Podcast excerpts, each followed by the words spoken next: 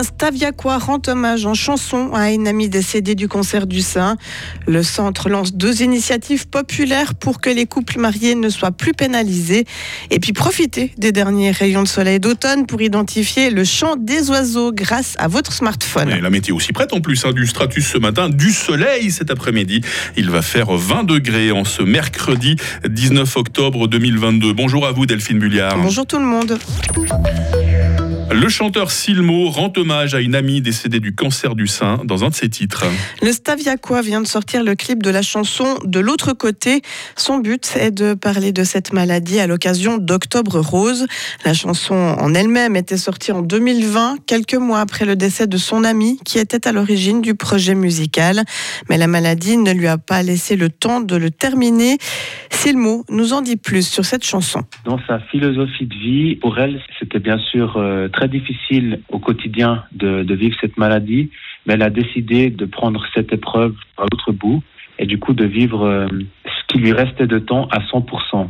Et dans les objectifs, un tout petit peu dans les souhaits qu'elle avait envie de, de réaliser avant de s'en aller, c'était de faire une chanson à sa famille comme cadeau en fait, pour que sa famille puisse un peu euh, continuer à, à avoir un peu de sa présence au travers d'une chanson. Mais l'objectif était encore un peu plus grand, c'était de vraiment transmettre un message positif à toutes les personnes qui sont touchées de près ou de loin par cette maladie. Et Simon avait promis à son ami de terminer cette chanson, ce qu'il a fait avec l'aide de sa famille. Et vous pouvez bien entendu découvrir le clip sur YouTube et sur Frappe, aujourd'hui à l'occasion de la journée mondiale du cancer du sein. Le projet d'Avry-Centre peut aller de l'avant. Le tribunal cantonal vient de lever les derniers recours qui avaient été déposés contre la validation du plan d'aménagement local de la commune sarinoise. Un recours peut être encore déposé auprès du tribunal fédéral, mais c'est une victoire d'étape importante selon le syndic de la commune, Michel Moret. Pour mémoire, le projet d'Avry-Centre est porté par la société Migroun Châtel-Fribourg, mais le chantier est stoppé depuis 2019 en raison d'oppositions qui ont mené jusqu'au tribunal fédéral. Un tribunal fédéral qui avait obligé le canton de Fribourg à réexaminer tout le dossier depuis le début. Le centre veut améliorer la situation des couples mariés. Le parti explique qu'il paye trop d'impôts par rapport aux couples de concubins et qu'il touche moins d'argent de la VS. Et il faut corriger ces inégalités selon la formation qui, à un an des élections fédérales, lance deux initiatives populaires pour y parvenir. Le Conseil national valaisan du centre, Sidney Camerzin. L'outil, c'est d'abord d'ancrer dans la Constitution le principe selon lequel il ne doit pas y avoir de discrimination. Ensuite, ce sera au Parlement de trouver l'outil et si c'est pas possible de trouver une solution au Parlement, eh bien notre solution, c'est de dire que pour ces couples qui seraient discriminés, on appliquerait un calcul séparé et ensuite en comparant les deux systèmes, eh bien ce serait le système le plus favorable qui serait appliqué aux couples mariés. Donc on fait disparaître la discrimination sans révolutionner tout le système. Et le parti a jusqu'au 27 mars pour récolter les 100 000 signatures nécessaires. Près de 500 millions de personnes seront malades d'ici 2030 si elles ne bougent pas davantage. Elles vont subir de l'obésité ou des maladies non transmissibles.